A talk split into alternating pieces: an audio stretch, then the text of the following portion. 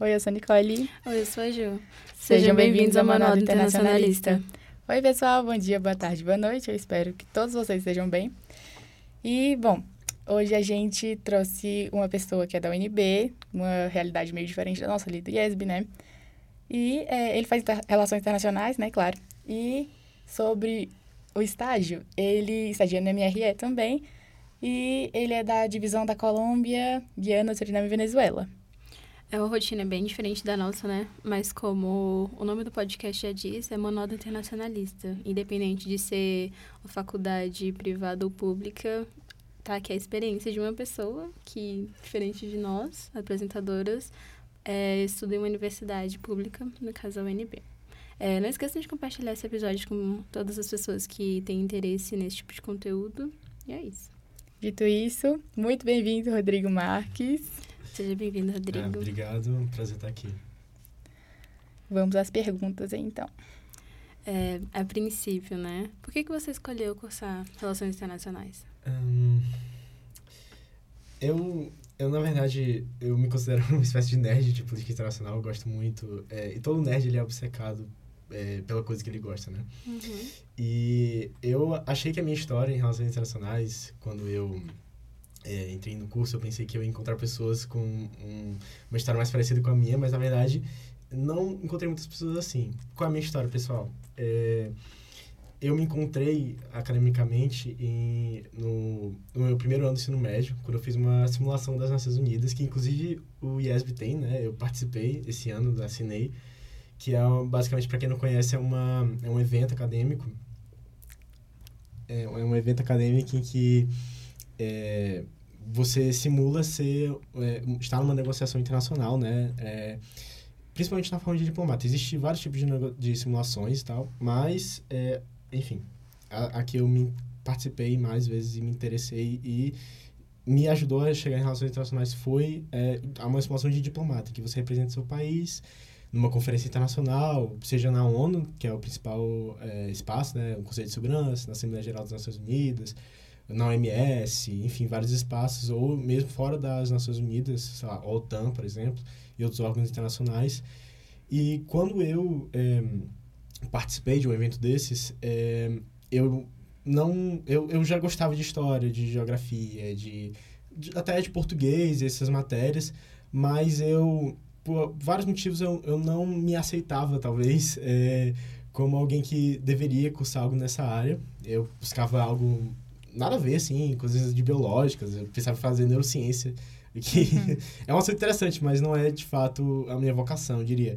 Então, eu, eu descobri por meio de, relações, de simulação das Nações Unidas, uh, e aí eu, então, descobri relações internacionais, na verdade, eu descobri primeiro a diplomacia. A partir disso, eu percebi, caraca, eu acho que eu quero fazer isso da minha vida. Eu finalmente encontrei e reúne... É aquela coisa, né? É algo bem abrangente, reúne vários, vários gostos, né? É, é, reúne gosto de, é, de, justamente, geografia, história, economia, direito, é, línguas e tal. Todas as horas que eu amo.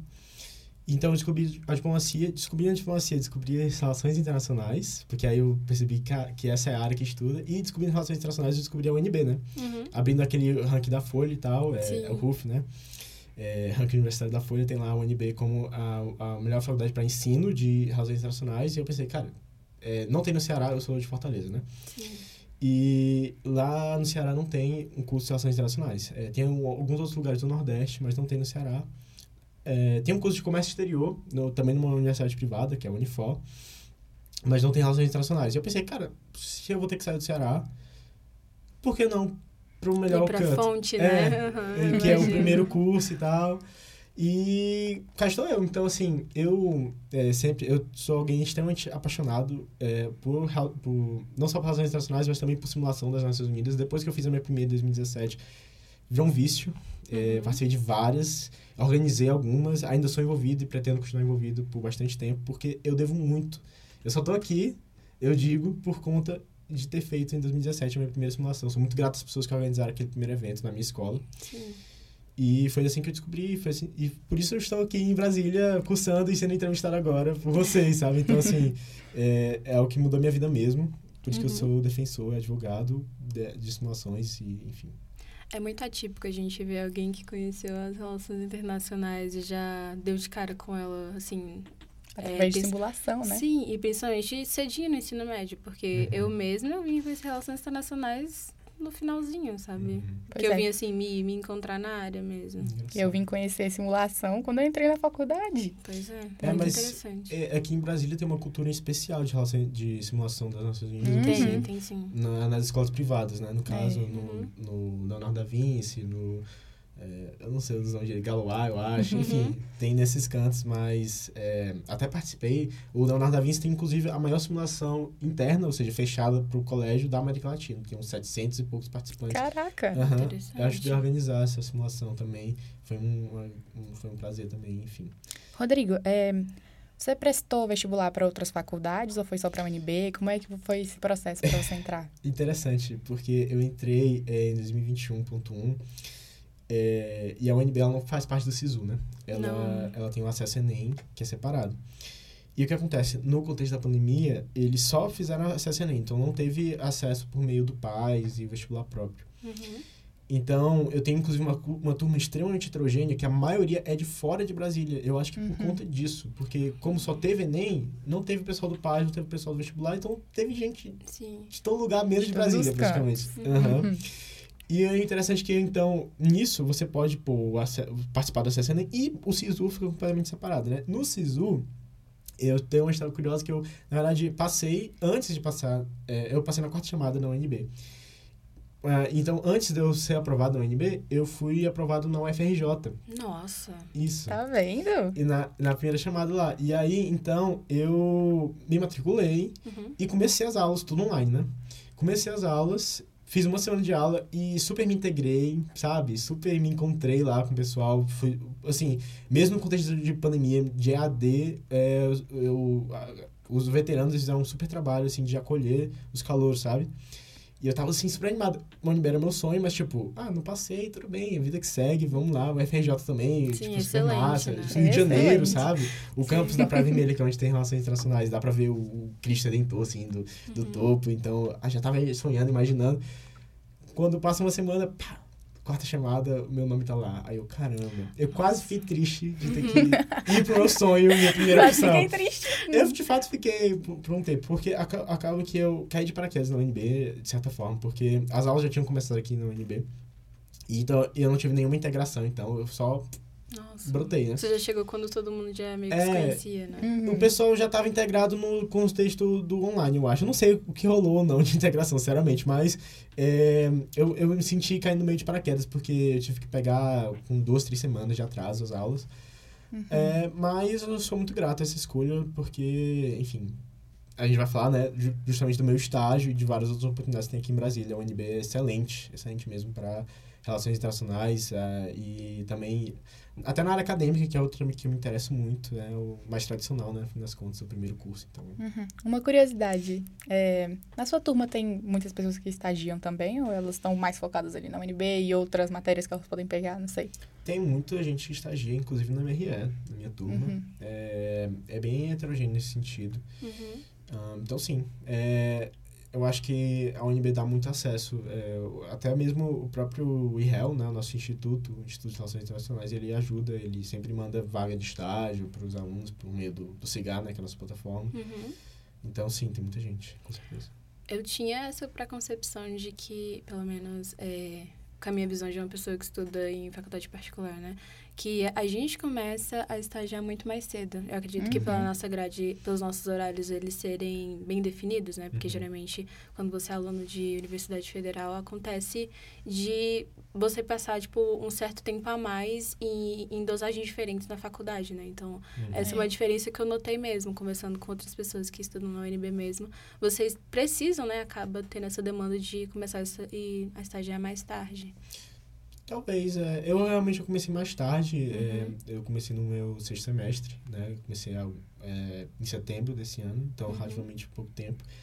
É, mas outros começaram bem mais cedo do que eu. Eu tenho uma amiga, por exemplo, que eu acho que ela começou no segundo semestre, assim. Sim. Ela nem tava, nem tinha começado as aulas presenciais, nem tinha retomado o presencial, já, e ela nem era de Brasília. Então, ela, ela, já tinha conseguido o estágio, assim. Uhum. Então, varia muito. Eu acho que uma vantagem, no entanto, da universidade pública nesse sentido é justamente por a sua grade, ser flexível, você consegue é, ajustar muito tipo de horário. Sim pro, de estágio. Então, se um estágio, por exemplo, ele precisa ser de manhã ou precisa ser de tarde, muitas vezes você consegue sim adaptar uhum. a sua grade para isso, né? Acho que aqui não tem essa flexibilidade toda. Não, então, não, nas talvez, faculdades privadas não é, tem muito disso. Então, é prós e contras, talvez. Sim. Inclusive, a gente acaba perdendo muitas vagas de estágio porque Sim. o pessoal exige de manhã, uhum. né? Porque... É o mais comum, né? Você hum. trabalhar é. na parte é. da manhã. É meio difícil. Eu acho que é mais Sim. nos ministérios, assim, que tem mais vagas de tarde. Uhum. Eu, eu, no caso, eu estágio de manhã mesmo.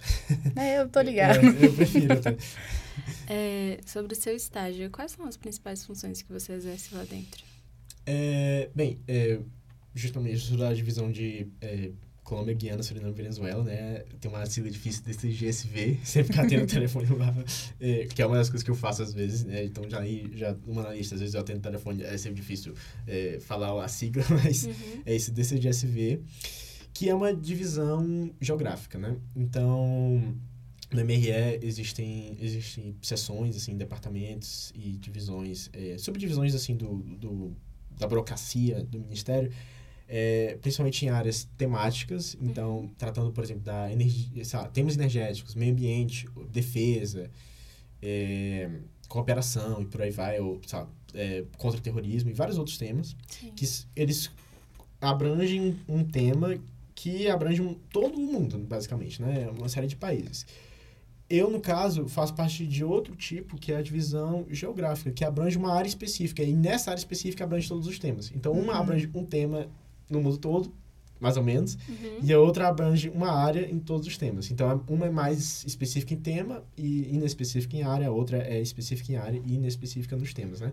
Uhum. Aí, nesse sentido, é, existe uma variedade de divisões e departamentos e secretarias que no MRE que cuidam de alguma área geográfica, né? Existe para todo o globo.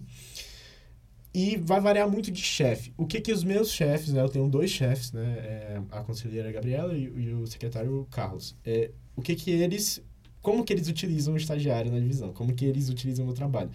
É, a minha principal função, 99% do meu trabalho, é fazer um clipping de notícias. Que é... é basicamente, eu checo... É, o Google Notícias e uma série de outros jornais dos países que eu cuido, Colômbia, Guiana, Suriname, Venezuela. Uhum.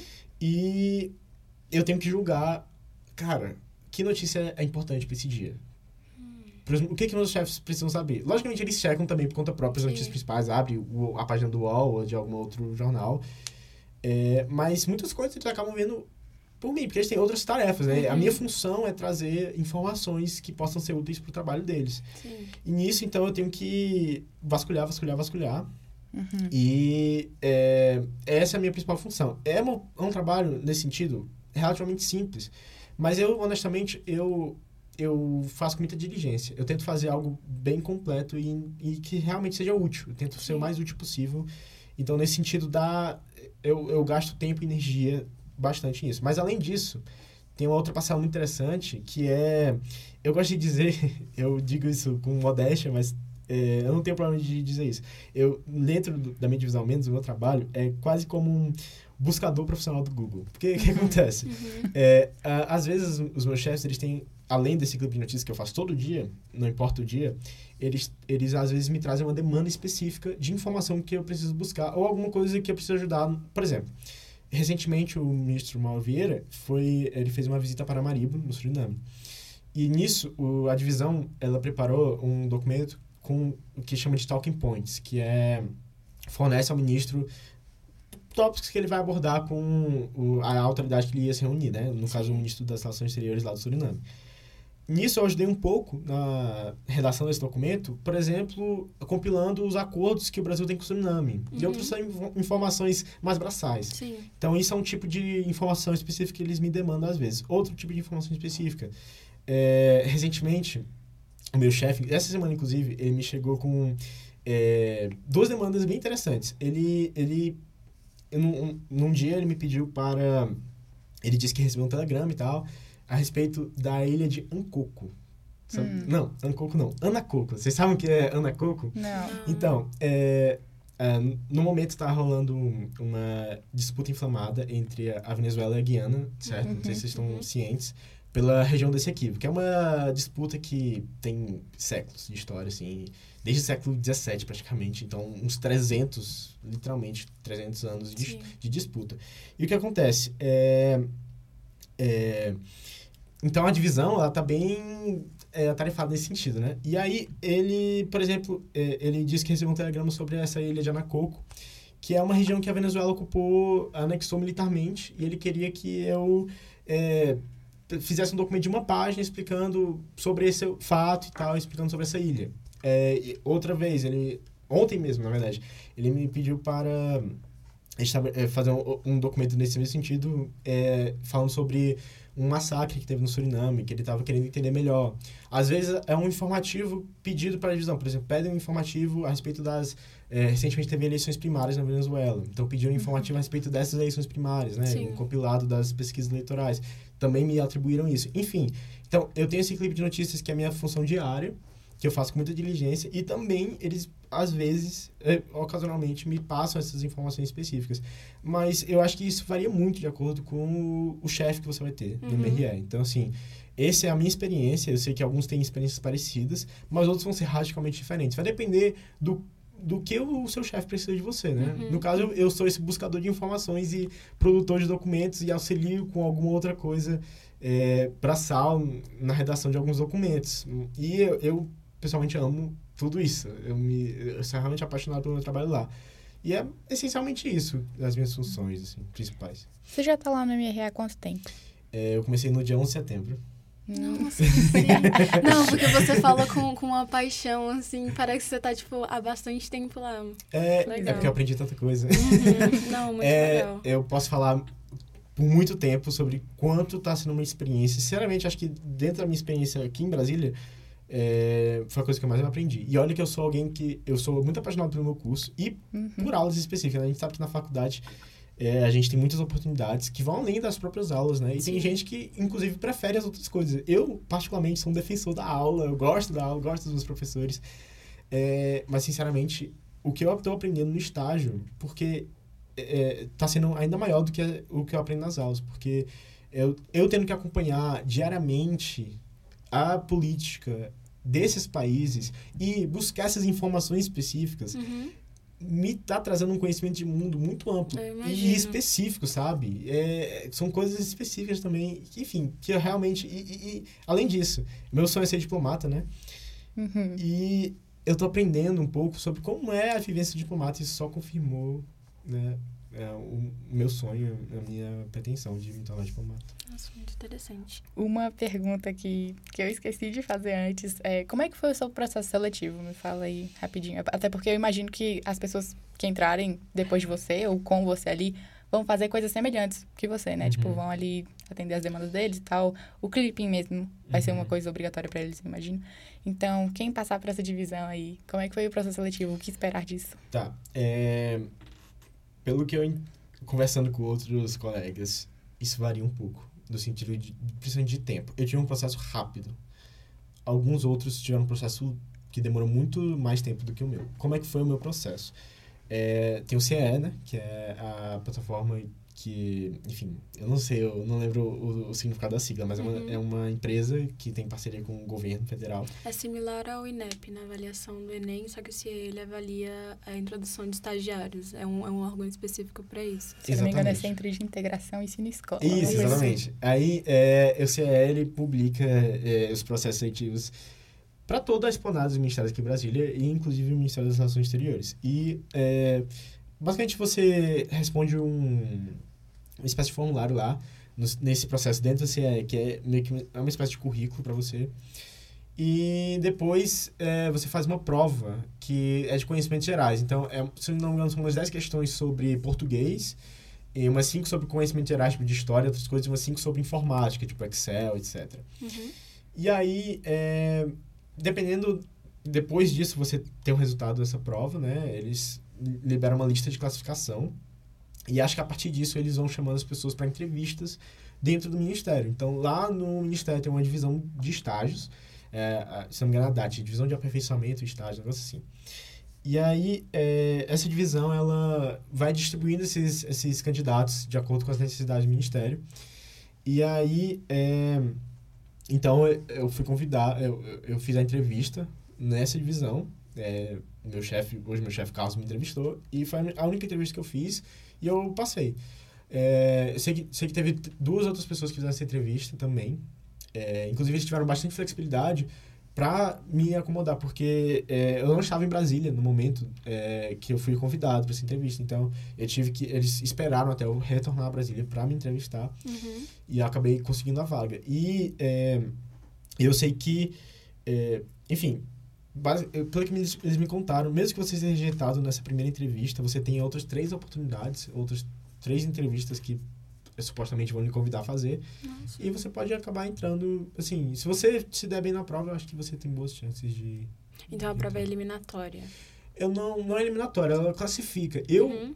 não tenho certeza, mas eu suponho que eles chamam a partir da classificação na prova. Ah, sim. Acho que eles usam essa prova para isso. Mas uhum. é uma uhum. prova, olha, é uma prova, eu diria, inclusive, uma, tem uma crítica, é uma prova meio injusta, porque eles perguntam coisas específicas. A parte de português, ok, mas assim, eles têm cinco questões de conhecimentos gerais e cinco questões de Excel que são, tipo, coisas bem específicas que é um pouco de sorte, sabe? Se você sabe ou não na hora. Uhum. Mas acaba que eles usam esse sistema para classificar os, os candidatos. Uhum, interessante. Hein, Rodrigo? É... Uma coisa. Você não sei se você sabia dessa informação também, mas a gente, em outros episódios, estava conversando com o Pedro e com o Luan, uhum. inclusive. Uhum. Pedro e com o Luan, ó, com o Pedro e com o Danilo. É, sobre trocar de área ali mesmo, sabe? Você uhum. pode trocar de divisão. de divisões, né? Uhum. Dentro, dentro do seu contrato, né? Tipo, eu acho que você tem dois anos lá, e aí você pode um trocar ano, de divisão. Ah, caso, menos. Hum. Aí você pode trocar de divisão se você quiser ali para ter outras experiências. Os meninos estavam falando disso, falaram que alguma colega deles fez isso. Uhum. E você pretende fazer isso nesse seu um ano aí? Algo do tipo? Ou você quer continuar lá naquela divisão mesmo? E é isso? Difícil. Eu nunca pensei nisso, sinceramente. Eu tô tão focado. E eu. É porque eu também. E que até vai elogio. Eu fui tão bem recebido pelas pessoas. Meus chefes são pessoas maravilhosas. maravilhosas. Meus colegas também é, são pessoas maravilhosas. É, eu tenho um colega, inclusive, um afixão da divisão. Ele tem. Só de ministério ele tem 48 anos. Nossa. É. Então, grande experiência. Então, eu tô tão bem estabelecido lá, uhum. que eu não, nem cheguei a considerar isso, até porque não faz tanto tempo assim que eu tô na divisão. Mas, sim, é, parece interessante. Tem muitas áreas no Ministério para explorar, seria uhum. um prazer realmente explorar mais áreas. É, você mencionou o seu interesse em dar continuidade né, na carreira diplomática uhum. e se uhum. especializar nisso. É, mas enquanto estagiário, você tem é, esse interesse em explorar o setor privado também ou você pretende uhum. continuar no público? É, a, meu foco sempre foi no, no MRE. Assim, quando eu pensava em estágio, eu sempre só pensei no MRE, inclusive, é até curioso, foi o único processo seletivo de estágio que eu participei, foi esse que eu fui aprovado. É, então, mas lógico que acho que para todo estudante é interessante é, é, explorar todas as áreas. Eu tenho uma vantagem específica né, no, no, no estágio privado, que é a possibilidade de você ser efetivado. Né? Muitas empresas têm Sim. isso e no MRE não, não vai ser o caso, né? Quando eu me uhum. formar, ela tem que sair do estágio. E se quiser voltar para o Ministério, é, é concurso processo, público. Né? É, concurso público e, e enfim. Uhum. É complicado essa vida, né? Mas, mas sonho é sonho. No entanto, uma que eu penso é, de certa forma, no setor privado, uma que eu faria, potencialmente. Com, é com organizações internacionais. Uhum. Uhum. Então, por exemplo, a OMC, ONU, se, havia, se eu tivesse disponível, eu pensaria, mas é, é, talvez, talvez um dia, não sei, porque eu também já estou no sexto semestre, então não uhum. sei quantas oportunidades ainda vou ter de fazer isso. Bom, é, eu percebi que você falou sobre o CACD, né, sobre uhum. concurso público que você quer fazer, né, uhum. e, bom, você já está se preparando, como é que é, você vai fazer agora, assim que terminar a faculdade, uhum. me conte mais. Olha, eu tenho diferentes abordagens sobre isso. É, eu vou dizer primeiro conselhos que eu ouvi de diplomatas. É, dois específicos. É, eu tive a oportunidade de participar de um evento. É, eu faço parte de um projeto de extensão na UNB chamado Laboratório de Estudos Diplomáticos, que é focado em diplomacia e no próprio CACD. E no nosso evento inaugural, é, semestre passado, a gente convidou o professor Marcelo Falcão, é, dono do grupo BIC, né? E, enfim, ele recomendou para todos os estudantes de faculdade que vivessem a faculdade, em uhum. primeiro lugar, antes de tentar estudar a fundo mesmo foco no CACD, porque é difícil conciliar esses dois estudos. Por mais que, no caso de Relações Internacionais, sejam estudos bem similares, né? Acaba que você aprende muita coisa cursando Relações Internacionais, simplesmente útil, muito útil para o CACD. É, acho que nesse sentido, pegar matérias de Direito e Economia e por aí vai, é muito útil. Mas a, outra vez também, eu fiz uma visita também no Instituto Rio Branco por meio desse projeto, o LED, e é, o secretário que nos recebeu lá, ele fez uma apresentação sobre a carreira diplomática e ele falou a mesma coisa. É, um, um, dos nossos colegas ele perguntou: Ah, você tem dicas para alguém que quer estudar para o CSD estando na faculdade? Ele disse: Tenho. Viva sua faculdade. Uhum. Passo a passo, em primeiro lugar. E eu já pensava assim um pouco antes de ouvir esses, esses conselhos, então depois que eu vi esses conselhos, isso fortaleceu essa ideia para mim que, é, primeiro, primeiro eu tenho que viver plenamente o estágio de vida que eu tô agora. Eu acho que adiantar é, o estudo para CSD não é o melhor para mim. Tem gente que vai se dar bem com isso, claro, vai depender muito de, de escolha pessoal. Siga o seu coração, é o mais importante. Então, uhum. não estou estudando especificamente focado no CSD no momento, mas o que eu faço, é, no máximo, é pegar algumas matérias que vão vir a ser úteis, vão me ensinar coisas úteis para o CSD. Mas, no geral, eu acho que, e eu recomendo isso para todo estudante de faculdade que pensa em CSD em algum concurso difícil. É, primeiro viver essa faculdade acho que é uma fase muito importante da nossa vida, né? Então, dividir essa atenção e, assim, desprezar a faculdade, que acaba que seria necessário para estudar de fato para CCD, eu não acho positivo. É, você mencionou, né, o Laboratório de Estudos Diplomáticos, o LED, e, além desse, quais outras atividades extracurriculares você tem se envolvido na faculdade? Um, então, o LED foi a minha principal atividade extracurricular, na verdade. É, Acho que foi, é, foi o meu primeiro e até agora o único projeto de extensão. É, porque eu até tive interesse de participar de alguns outros, mas uhum. é aquela coisa que eu falei, eu caí meio de paraquedas na UNB. Sim. Então, eu demorei muito tempo, na verdade. Talvez seja uma experiência que outros, é, outros ouvintes até se eles compartilhem dessa experiência, dependendo do, do contexto. Eu demorei muito tempo para me situar, sabe? É, especialmente no período online, porque Sim. eu passei dois semestres vivendo a UNB pela tela do meu computador lá em Fortaleza. Eu nem uhum. vim para cá, que não conhecia o campus, não conhecia ninguém de verdade, assim, face a face. Então, depois que eu cheguei aqui no terceiro semestre, foi que eu virei calouro, de certa forma, sabe? De verdade, conheci a faculdade. Então, nesse sentido, eu demorei bastante para me habituar. É, foi pegando um tranco mesmo, sabe? Então, não cheguei a me envolver em nenhum outro projeto de extensão além do LED, mas já que falando do LED especificamente, é, eu tive ótima experiência no LED porque fui por dois semestres é, monitor de política internacional uhum. pelo LED. Qual, qual a ideia do LED? A gente faz, inclusive ele, é importante falar isso, que ele é aberto a qualquer pessoa. É, não só para alunos da UNB, então. Hum, é, não só para alunos ponto em Nossa. graduação. É, um, é, aberto, é aberto para quem já tem é, graduação em ensino superior. Sim. Mas, assim, é, ou você tem que estar cursando ou já ter cursado o ensino superior.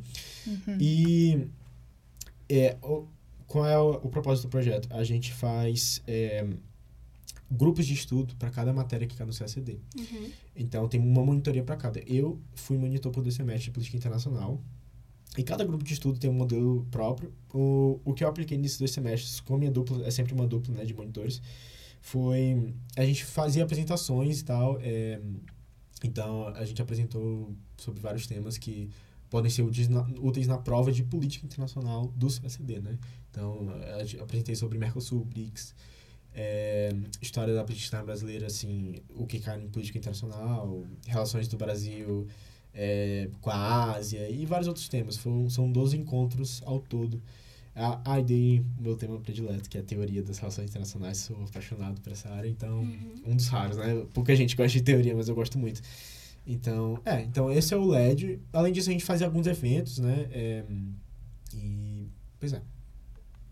Bom, é, e depois da faculdade, você pretende fazer mestrado, doutorado, pós, alguma coisa assim? É um grande mistério.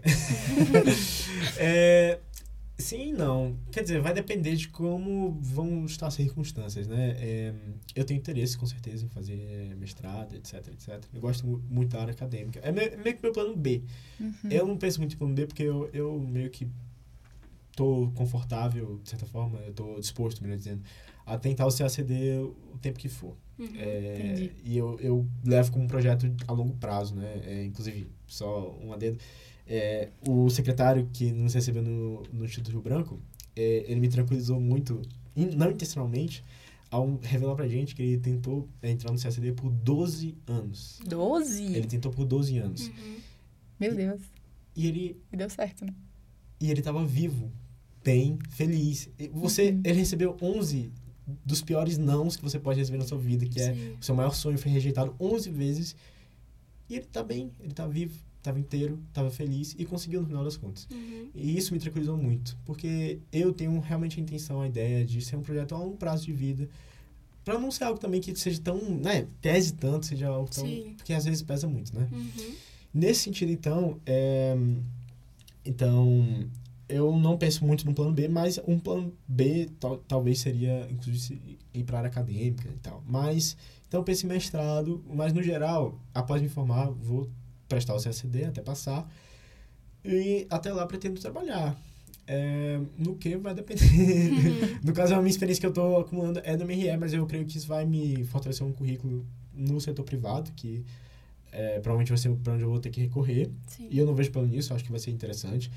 Quem sabe aí, o, o, aqui em Brasília, para nossa área, a gente é bem afortunado em dizer que tem muitas oportunidades, né? Então, em organizações internacionais, em embaixadas estrangeiras, né, no caso, é, em tantos lugares, então eu, eu provavelmente vou, eu espero, né, conseguir é, entrar em algum desses lugares e, enfim. É, para encerrar o nosso quadro de perguntas, eu hum. gostaria de saber, e eu acredito que outras pessoas que tenham passado ou estejam passando por uma situação semelhante à sua, se você tem algum conselho, assim, de experiência própria, algo que você faria diferente, algo que você manteria do mesmo jeito? Em relação ao que? O estágio? Sua carreira em relações internacionais. É, um, algo que eu faria diferente. Olha, para ser sincero, é, eu não não me arrependo. Eu, eu, não, eu busco não colecionar arrependimentos, porque a gente não pode mudar o passado, né? Uhum. É, mas eu acho que se eu fosse mudar alguma coisa, justamente seria é, me buscar ter buscado melhor projeto de extensão. É, eu busquei isso relativamente tarde e agrega muito, uhum. muito em todos os âmbitos acadêmicos e sociais, inclusive. Você conhece muita gente, muita gente interessante. É uma maneira de, de se sentir mais universitário. Isso é algo que eu estou buscando corrigir nessa etapa final da minha, da minha estadia na universidade. Vou buscar outros projetos, provavelmente me envolver no Carrel, que é o nosso centro acadêmico, né? Uhum. É, aqui o Sistema Integre, né? Que é basicamente Sim. um centro acadêmico. É, é, talvez até o, o, o DCE. Uhum. Enfim, eu não sei. É, vou me eu queria é. muito ter me envolvido também é, em mais em publicações acadêmicas. Eu ainda tenho essa oportunidade. Provavelmente uhum. buscar um PIBIC, que a gente chama. Vocês chamam PIBIC? PIBIC. PIBIC. Pra gente é PIBIC. Ah, pois é. Enfim, projeto de iniciação científica. Uhum. Né, para publicar artigos, ser orientado e tal. Eu tenho esse interesse também. E nesse sentido eu queria, participar, eu queria ter participado do. Caramba, esqueci, pô. É o PET. O uhum. que, que é isso? É, o PET ele é um projeto de extensão que tem todo o curso, uhum. é, no caso do nosso PET Hell, que tem todo o curso que é voltado à produção acadêmica, no geral, assim. Uhum. É, é, tô, tô simplificando, mas é, é, porque até não participei, mas, mas eu sempre tive interesse de, justamente, pa participar mais nessa área de artigo, de publicação, de escrever e tal. Sim. E o PET, ele proporciona muitas experiências, mas ele só aceita no UNB até o sexto semestre, então... Uhum não tenho mais essa oportunidade. Uhum. Mas existem outras maneiras de chegar no objetivo, no, no resultado similar. Então, eu diria que seria essas duas coisas. Mais projeto de extensão, mais cedo, melhor dizendo. Uhum. E também é, produção de artigos, escrever escrita acadêmica. Uhum. Eu teria feito mais vezes. Mas, no geral, sem arrependimentos. É, para quem quer ir na UNB, aliás, para a UNB também tem bastante, bastante projeto. Tipo, o Laboratório de Estudos Afrocentrados também tem as Marias. Sim, tem o tem o LED, uhum. tem outros, enfim, é bem interessante lá na UNB. É bem diverso, felizmente. Bom, então, é, muito obrigada, Rodrigo, pela entrevista, de verdade. Foi muito bom, muito enriquecedor pra gente. Eu agradeço. E pro pessoal que vai escutar também, o pessoal do ensino médio ou o pessoal que é vestibulando, que está tentando passar para a UNB agora. É bem importante ouvir isso uhum. de um aluno. E vamos aos agradecimentos, né?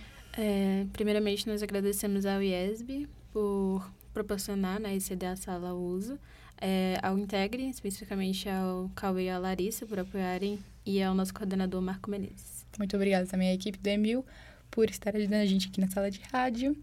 E é isso, pessoal. Muito obrigada. Lembrando que eu sou a Nicole. E eu sou a Gil. Obrigada, obrigada por escutarem a Manual do Internacionalista.